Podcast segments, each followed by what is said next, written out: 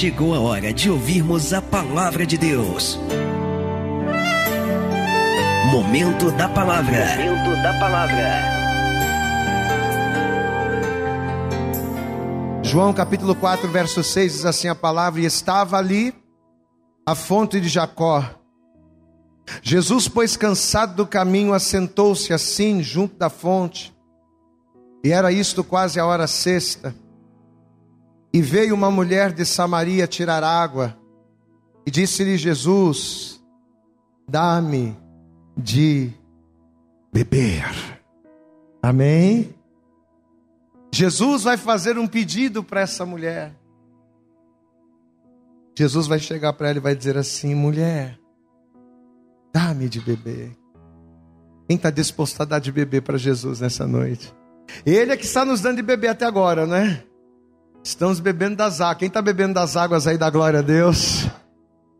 Mas além de beber das águas que Jesus dá, você está disposto a dar de beber para Ele nessa noite, amém? Existe um significado, uma revelação por detrás desse pedido. Algo muito simples, mas muito, muito, muito importante. Eu vou ler de novo. Estamos em João capítulo 4, verso 6. E estava ali a fonte de Jacó. Jesus, pois cansado do caminho, assentou-se assim junto da fonte, era isto quase a hora sexta. E veio uma mulher de Samaria tirar água. E disse-lhe Jesus, diga comigo, disse-lhe Jesus, bem alto, diga, disse-lhe Jesus, dá-me de beber. Amém? Estenda a tua mão aqui para frente, curva a cabeça, fecha os olhos, começa a orar aí, vai. Você não precisa de mim para orar, não. Começa a orar, começa a pedir para o Senhor Deus. O Senhor já tem falado tanto neste lugar, o Senhor já tem manifestado a tua glória de uma maneira tão tremenda, tão poderosa, tão, tão notória, tão visível, Senhor. Pai querido, nós queremos te pedir agora, complementa a tua glória neste lugar através da tua palavra. Senhor, fala conosco poderosamente, não aquilo que nós queremos ouvir, não aquilo que nós, ó Deus, almejamos, mas aquilo que precisamos ouvir da tua parte. Ó Deus, que a tua palavra além de uma comida saborosa, que ela venha a ser o remédio, ainda que amargo, mas que seja um remédio que vai curar as nossas entranhas, que a tua palavra seja o remédio que vai renovar o nosso entendimento, para que experimentemos, ó Deus, a tua boa, perfeita e agradável vontade, fala conosco nesta noite. É o que nós pedimos com fé e desejar te agradecemos em nome de Jesus. Diga amém, Jesus. Da graça, da glória, aplauda bem forte a Jesus nesta nesta noite. Isso, isso. Vamos dar para Jesus, vamos dar para Jesus nosso melhor. Abre a tua boca da glória a Deus. Graças a Deus, por favor, senta. Senta no teu lugar. Amados, a palavra de Deus ela nos garante no Evangelho de Mateus, capítulo 28, versículo 18, que ao Senhor Jesus foi dado todo, todo o poder no céu e na terra. O próprio Senhor Jesus, ele vai fazer esta declaração: é-me dado todo o poder nos céus e na terra.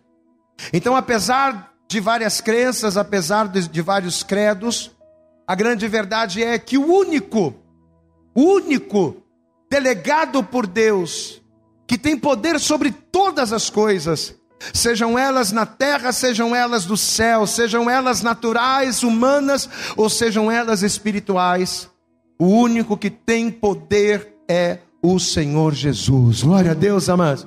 Jesus é o único que pode nos dar vitória. Jesus é o único que pode mudar a nossa história.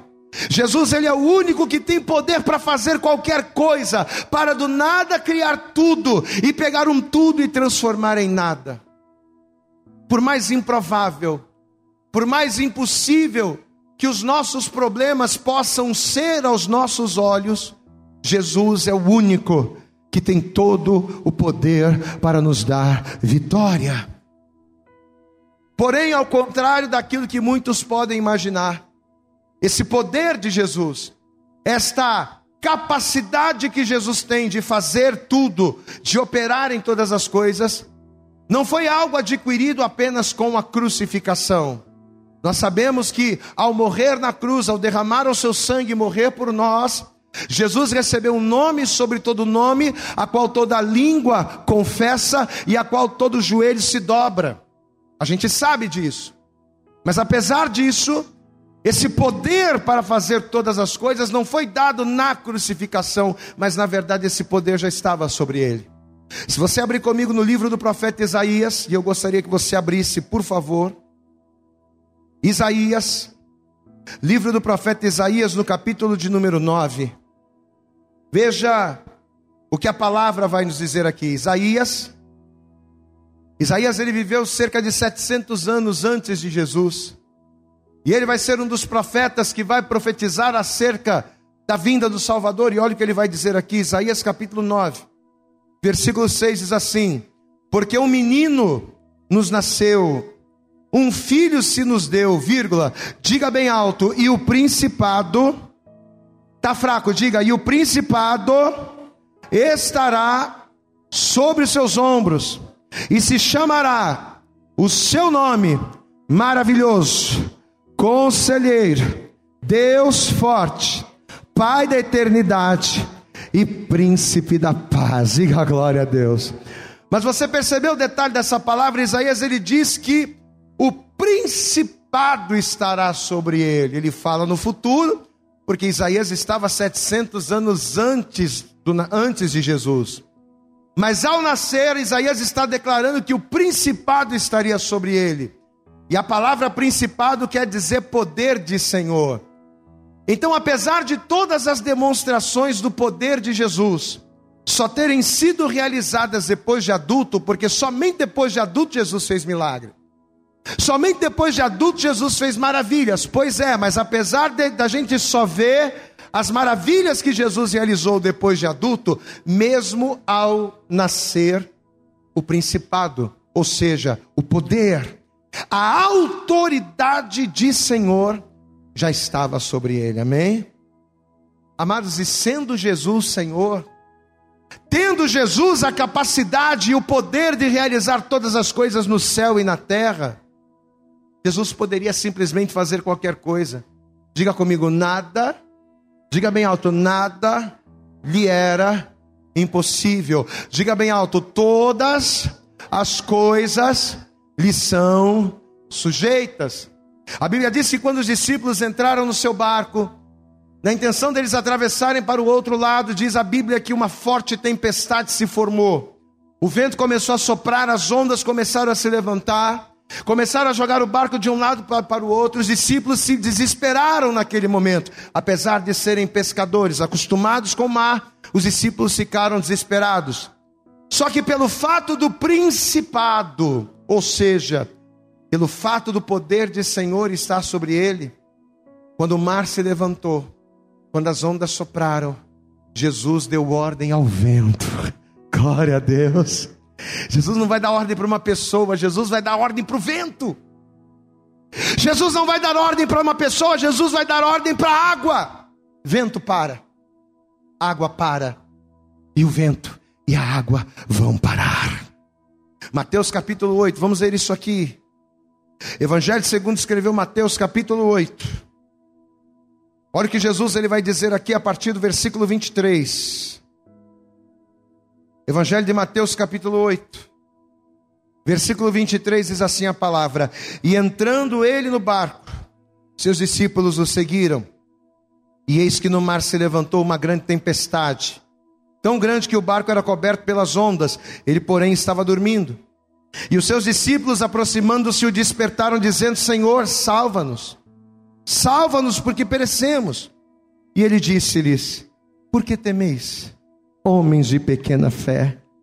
Então, levantando-se, repreendeu os ventos e o mar, e seguiu-se uma grande bonança. Glória a Deus.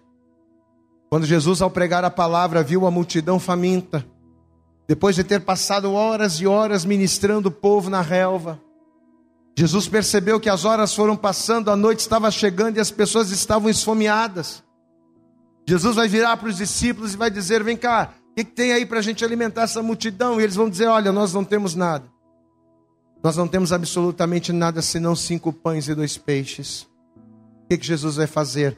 pelo fato do principado, diga o principado, diga bem alto, o principado estava sobre ele. Pelo fato do principado estar sobre ele na mesma hora, imediatamente Jesus ele vai levantar o pão, ele vai, ele vai fazer uma oração e a partir daquela oração os discípulos vão começar a partir os pães e os peixes e mais de cinco mil pessoas, fora mulheres e crianças, vão comer, vão se encher, vão ali sobejar para a glória, honra e louvor do nome do Senhor. A mesma coisa aconteceu com Lázaro depois de quatro dias morto. Após ser ele acometido de uma enfermidade mortal, a Bíblia diz que milagrosamente Lázaro vai ressuscitar. E por que, que ele vai ressuscitar? Porque pelo fato do principado estar sobre Jesus, Jesus ele vai abrir a boca, Jesus ele vai liberar uma palavra e ele vai dizer: Lázaro, sai para fora. E o morto vai ouvir, diga glória a Deus. Olha que coisa! O morto vai ouvir, sai para fora. A vida lhe saltou. Ele ouviu, ele se levantou. E o morto agora estava vivo para a glória, para a honra e para louvor do nome do Senhor. Meu amado, talvez você está aqui nesta noite, ouvindo essa palavra. E talvez os ventos contrários, como aconteceu lá com o barco dos discípulos, Pastor, eu estou aqui hoje, mas o vento está soprando forte lá no meu casamento, lá na minha vida financeira, na minha vida profissional, na minha vida sentimental. Pastor, a coisa, a coisa está pegando de tal maneira que mesmo eu sendo crente, assim como os discípulos eram pescadores, mas se assustaram com a força do mar. Talvez você, mesmo sendo crente, está assustado. Pastor, eu sou crente há muito tempo, mas a luta está tão complicada que eu estou assustado. Talvez você está aqui hoje vivendo isso aí, amado. Talvez você está aqui hoje as ameaças de fome na tua vida profissional, na tua vida financeira.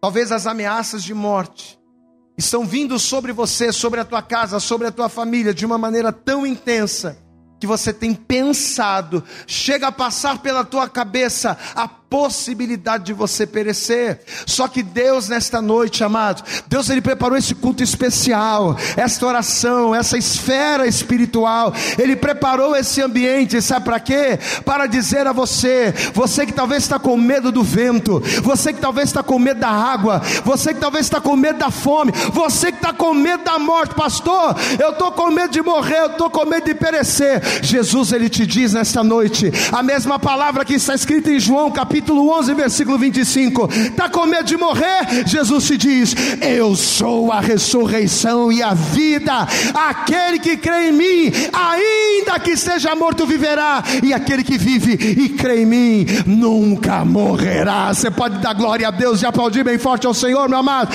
Se você crê, se você confiar, como a gente acabou de louvar confiando em nosso Deus. Você pode levantar a tua mão e dizer: E em seu ah, amor, o que, que vai acontecer? Não seremos a não seremos, não seremos abalados, não seremos abalados, nem a morte, nem a vida, nem os principados, nem as potestades, nem o presente, nem o porvir, nem a altura, nem a profundidade, nem alguma outra criatura poderá nos separar do amor de Deus que está em Cristo Jesus, o nosso Senhor. Aleluia! Assim como a multidão foi provida na fome, Assim como os discípulos foram salvos da tempestade, assim como Lázaro foi salvo da morte, o Senhor ele preparou esse culto para dizer para você, olha aqui para mim, ó, olha aqui na minha cara. O Senhor manda te dizer: não temas, eu sou contigo. Não temas a fome, porque eu te sustento. Não temas o mar, porque eu sou o teu porto seguro. Não temas a morte, porque eu sou a vida. Você pode aplaudir bem forte ao Senhor. Você não precisa temer nada. Aleluias. E o que, que significa ser a vida? A gente lê na palavra dizendo que Jesus é o caminho, a verdade e a vida. Jesus ele diz: Não temas a morte, porque eu sou a ressurreição e a vida. Mas o que, que é a vida, gente? A vida significa, significa que Jesus ele é tudo aquilo que precisamos para existir e para subsistir. Glória a Deus, amados. Quando Jesus diz eu sou a vida, Jesus está dizendo isso.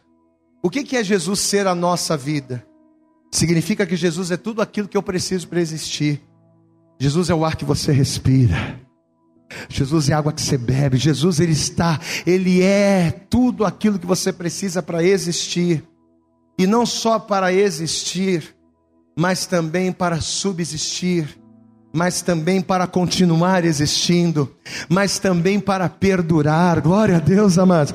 Aquilo que você precisa para continuar caminhando, a força que você precisa para continuar andando, o vigor que você precisa para continuar firme, a vitória que você precisa para que você venha glorificar Jesus, ele é tudo o que você precisa.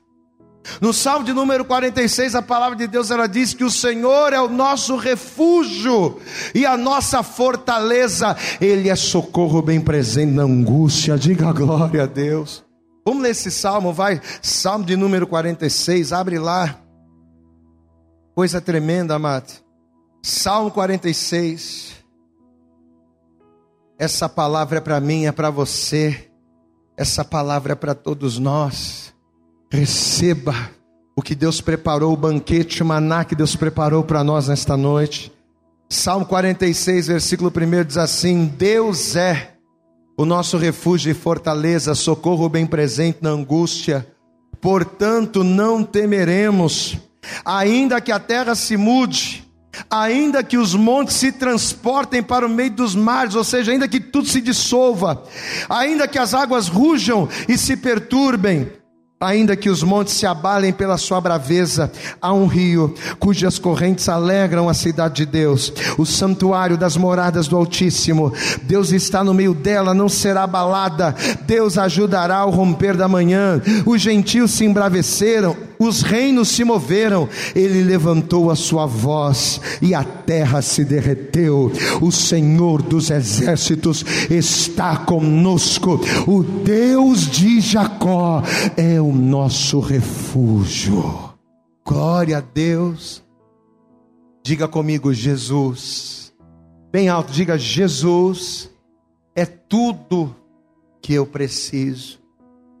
Pelo fato do principado estar sobre ele, ou seja, pelo fato do poder de Senhor estar sobre ele, o que, que nós entendemos? Que Jesus ele pode fazer tudo, que Jesus pode nos dar tudo, que Jesus ele pode fazer qualquer coisa. Quem está entendendo, pastor, até aqui, diga glória a Deus.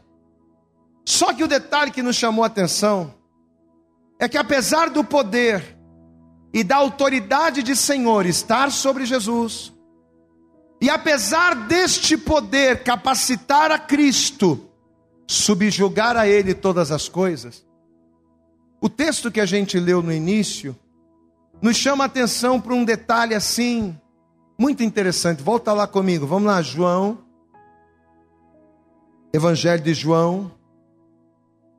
Olha o detalhe da palavra. João capítulo 4. Evangelho de João capítulo 4, versículo 3.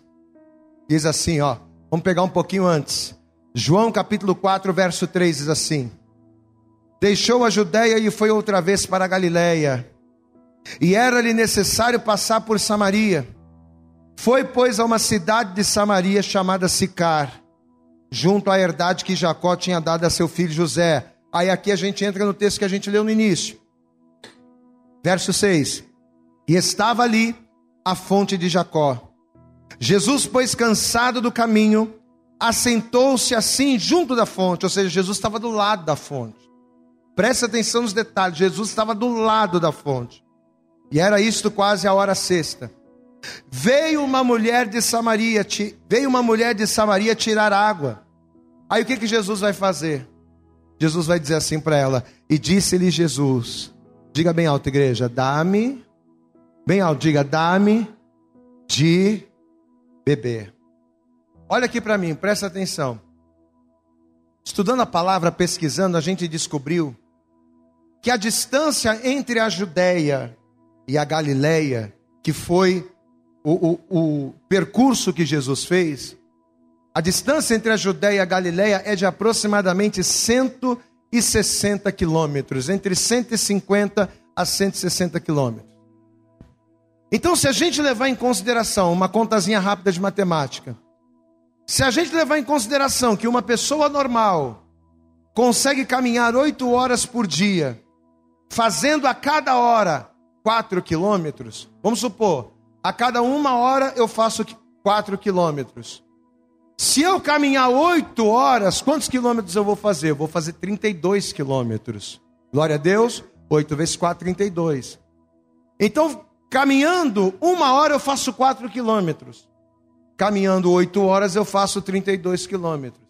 Aí você pega 32 quilômetros ao dia, vezes 5 dias, vai dar os 160 quilômetros aqui da distância entre a Judéia e a Galiléia.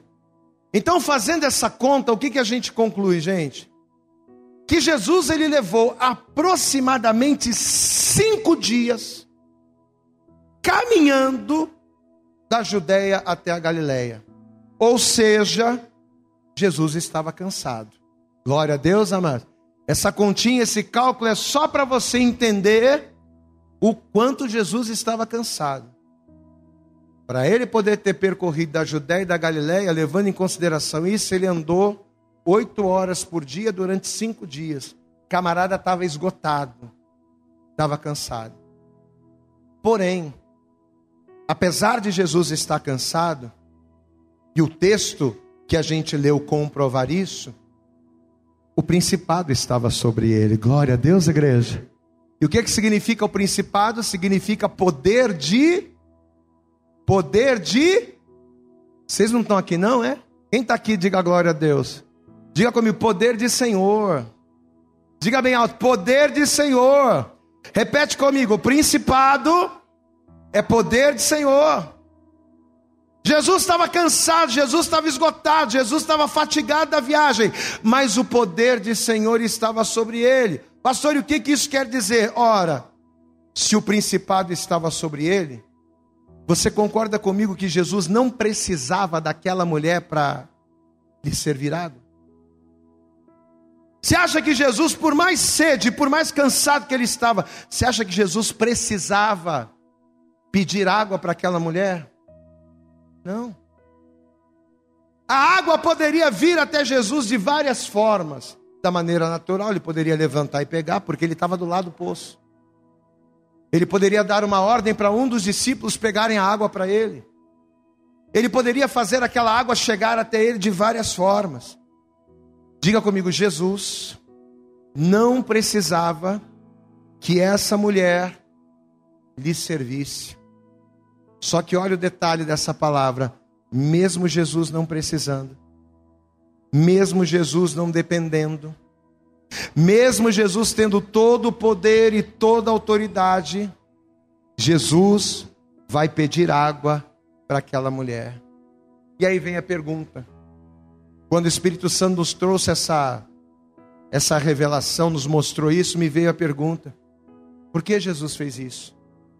Se ele não precisava dela, se ele poderia pegar sozinho, se ele poderia se servir, para que pedir a uma mulher, ainda por cima samaritana? Porque os judeus não se davam com os samaritanos, com tanta gente que poderia servir Jesus. Por que, que Jesus vai pedir justamente a essa mulher? Amados, e foi aqui que o Espírito Santo começou a nos fazer entender que quando Jesus pediu para aquela mulher, para que ela o servisse, com aquele pedido, Jesus é quem queria servir a ela. Glória a Deus. Não era Jesus que precisava ser servido por ela, não. Era ela que precisava ser servida por Jesus, só que ela não sabia disso. Jesus, ao pedir àquela mulher água, ao pedir a ela, mulher, dar-me de beber, o que, que Jesus estava fazendo? Jesus estava dando àquela mulher a oportunidade dela ser abençoada, porque ela precisava da bênção. Se você vier comigo aqui, ó, João capítulo 4, vamos pegar a partir do versículo 9. João 4, olha aqui, ó, vamos pegar a partir do 7, vai. João 4, verso 7 diz assim: Veio uma mulher de Samaria tirar água, disse-lhe Jesus: Dá-me de beber. porque os seus discípulos tinham ido à cidade comprar comida. Disse-lhe, pois, a mulher samaritana, até a mulher estranhou. Espera aí. Como sendo tu judeu, me pedes de beber a mim que sou mulher samaritana? Ué, você sabe que os judeus e os samaritanos não se dão bem. A gente até explicou isso numa pregação passada. Samaria foi tomada pelos assírios, né? Há 150 anos antes da Babilônia tomar Israel. E aí encheu de gentios lá e aquela e a cidade de Samaria se tornou uma cidade muito idólatra. E o povo de Samaria, quando Israel voltou do cativeiro na Babilônia, foram os primeiros a fazerem oposição a Israel. Então, assim, era um conflito antigo. Então, essa mulher agora chega para Jesus e diz assim: peraí, como é que. Você sabe quem eu sou? Eu sou samaritana. Tu é judeu. Como é que você pede para mim que sou mulher samaritana? Aí olha o que Jesus vai dizer no versículo 10. Jesus respondeu e disse-lhe: Ah, mulher, se tu conheceras o dom de Deus, se tu soubesse o presente que Deus está te dando agora, se tu soubesse quem eu sou, quem é o que te diz dá-me de beber, tu é quem me pedirias e ele te daria água viva. E disse-lhe a mulher: Senhor, peraí, tu tens como, tu tens com que atirar, ou melhor, Senhor, tu não tens com que atirar e o poço é fundo. Onde, pois, tens a água viva? Você vê que ela não estava entendendo. Jesus está falando de algo espiritual. Se você soubesse quem eu sou, não é eu que ia te pedir, é você que ia me pedir, porque eu é que vou te servir. Glória a Deus, amado. Eu tenho poder para te servir. O principado está sobre mim.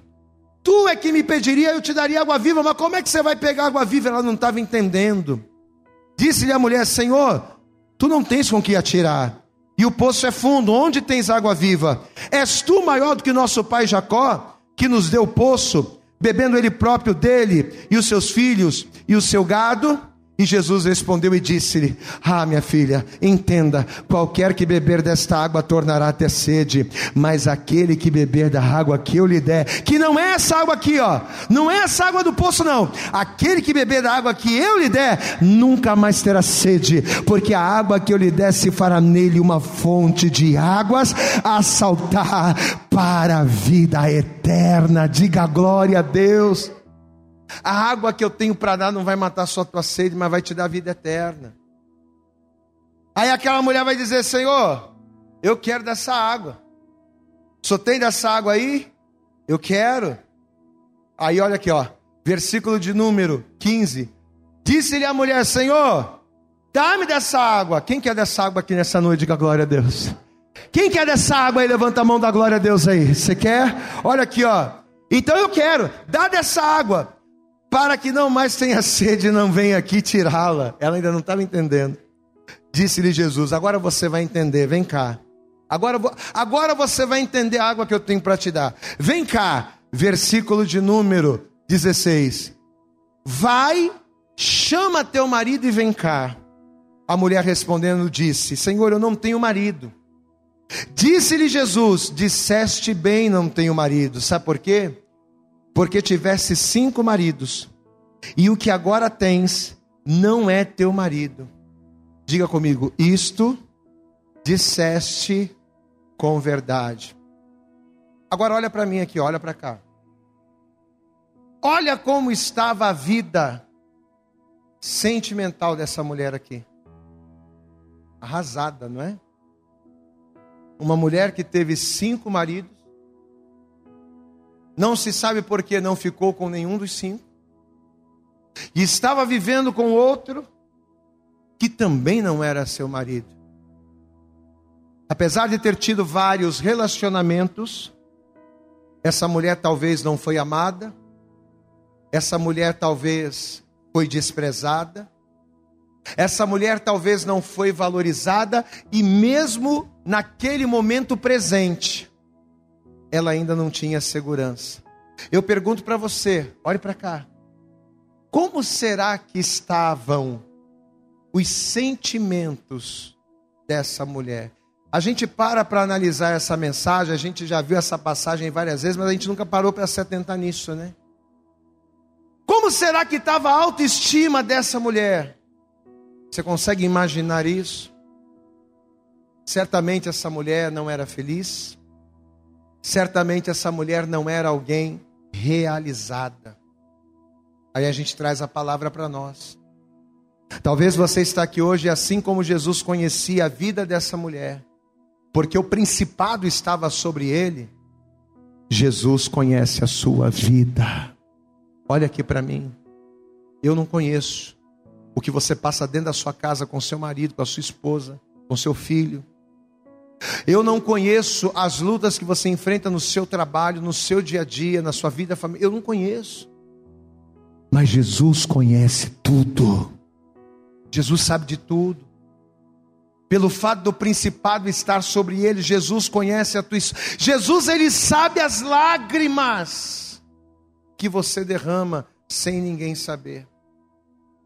E justamente por ele conhecer você, é que ele te trouxe aqui nesta noite. Sabe para quê? Para fazer a você o mesmo pedido que ele fez para a mulher samaritana. Não é dar de beber, não. Mas ele está dizendo para você: Sirva-me. Glória a Deus, amados. Sirva-me. Pastor, mas eu já estou servindo, então não para de servir, continua servindo, sabe por quê, amados? Porque é servindo a Jesus que nós somos servidos, é servindo a Jesus que nós somos honrados, é servindo a Jesus que a glória do Pai se manifesta na nossa vida e vivemos o sobrenatural de Deus. Deus te trouxe aqui nesta noite para dizer: não pare de servir, sirva-me. Porque se você me servir, você vai, me, vai se tornar meu servo, você vai se tornar minha serva. E se você se tornar meu servo, se você se tornar minha serva, aonde quer que eu for, você vai estar comigo. E se você estiver comigo, me servindo, pode ter certeza que o Pai, o Pai é quem vai te honrar. Você pode aplaudir bem forte ao Senhor, meu amado. Não importa o que você está passando, não importa o que você está vivendo. Se você é servo, se você é serva, o Pai vai te honrar. Aleluia, João. E nós já estamos chegando ao final. Evangelho de João, capítulo 12. Está aqui, ó. Evangelho de João, capítulo 12. Se você encontrou, diga glória a Deus. Evangelho de João, capítulo 12. Olha o que diz a palavra aqui no versículo 25. João capítulo 12, versículo 25 diz assim: quem ama, quem aqui ama a sua vida, levante a mão. Quem aqui ama a sua vida, levante a mão. Olha que palavra complexa. Se a mulher do poço, do tanque, não entendeu que Jesus está falando da água viva, se Jesus falasse isso aqui para ela, ela ia pirar total, né? Porque o que Jesus vai dizer aqui, ó. Quem ama a sua vida, perdê-la. Glória a Deus, amado. Se ama a sua vida, então perca. Ela não ia entender nada, ela ia pensar que ela tinha que morrer. Mas não é isso. Quem ama a sua vida, perdê-la. Ah, Jesus está falando de perder a vida no sentido de se entregar. Glória a Deus, amado. No sentido de servir. Peraí, eu amo tanto a minha vida que eu não vou mais viver para mim. Eu amo tanto a minha vida, eu quero tanto bem da minha vida, que eu não vou mais viver para minha vontade, eu vou viver para servir a Ele. Eu vou perder a minha liberdade para servir a Jesus. Diga glória a Deus. É isso que Jesus está falando aqui. Quem ama a sua vida, perdê-la. E quem neste mundo odeia a sua vida, guardá-la para a vida eterna, se alguém me serve. Quem aqui serve a Jesus aqui? Quem aqui dá de beber? Quem aqui serve a Jesus? Diga glória a Deus. Se alguém me serve, siga-me, e onde eu estiver, ali estará também o meu servo. E se alguém me servir, o meu Pai o honrará. Nesta noite, não é o pastor Vitor que está falando, mas é o próprio Deus que está usando esta palavra para dizer assim para você: Eu vou te honrar. Você pode dar glória, mas tá fraco. Eu vou falar. De... Acho que é porque a igreja não está muito cheia hoje. Vamos lá. O próprio Deus está falando assim para você: Eu vou te honrar. Eu vou transformar a vergonha em dupla honra. Aquilo que caiu, aquilo que foi destruído, eu vou restaurar. Eu vou restaurar a terra seca. Eu vou trazer, eu vou fazer, eu vou trazer rios no meio do vale. Eu vou transformar, eu vou mudar a tua história. Eu vou transformar o teu deserto, o teu deserto em ermo, diga glória a Deus, é promessa. Mas o que, que eu preciso fazer para viver isso? Eu preciso fazer aquilo que a mulher samaritana estava recebendo a oportunidade de fazer. Quando Jesus disse: Dá-me de beber, Jesus estava dando a ela a oportunidade dela servir a Jesus. E nesta noite, o Senhor quer te dar a mesma oportunidade. Pastor, eu não sirvo Jesus, então você precisa, a partir de hoje, se tornar um servo, uma serva de Jesus. Pastor, eu já sirvo Jesus. Você já serve Jesus? Seja um servo de Deus, você já está na igreja, está firme. Então não para de servir, não. Ainda que as raposinhas, aí a gente pega o início do, do culto, né? Ainda que as raposinhas estejam te cercando para tentar destruir a via, para te desanimar, para te reter, para te frustrar, né? Para te complexar, ainda que as raposinhas estejam vindo, o Senhor está dizendo: continua me servindo, porque se você me servir, eu vou estar contigo, e eu estando contigo, você me servindo, o Pai, o Senhor é quem vai te honrar. Você recebe essa palavra sobre a tua vida em nome de Jesus? Mas de verdade você recebe em nome de Jesus? Se coloca de pé, amém? Vamos colocar de pé. E assim que você se colocar de pé, vamos aplaudir bem forte a Jesus. Isso, vamos aplaudir bem forte a Jesus. Eu acredito que essa mensagem falou poderosamente com você. Mas se você acredita que ela pode ajudar também uma outra pessoa que você gosta, ama ou admira, mande para ela. Compartilhe o link ou convide essa pessoa para seguir o nosso podcast. E creia que fazendo isso, ainda que não seja você a ministrar, além de nos ajudar, você estará cumprindo o ID de Deus. Deus abençoe você e até o nosso próximo conteúdo.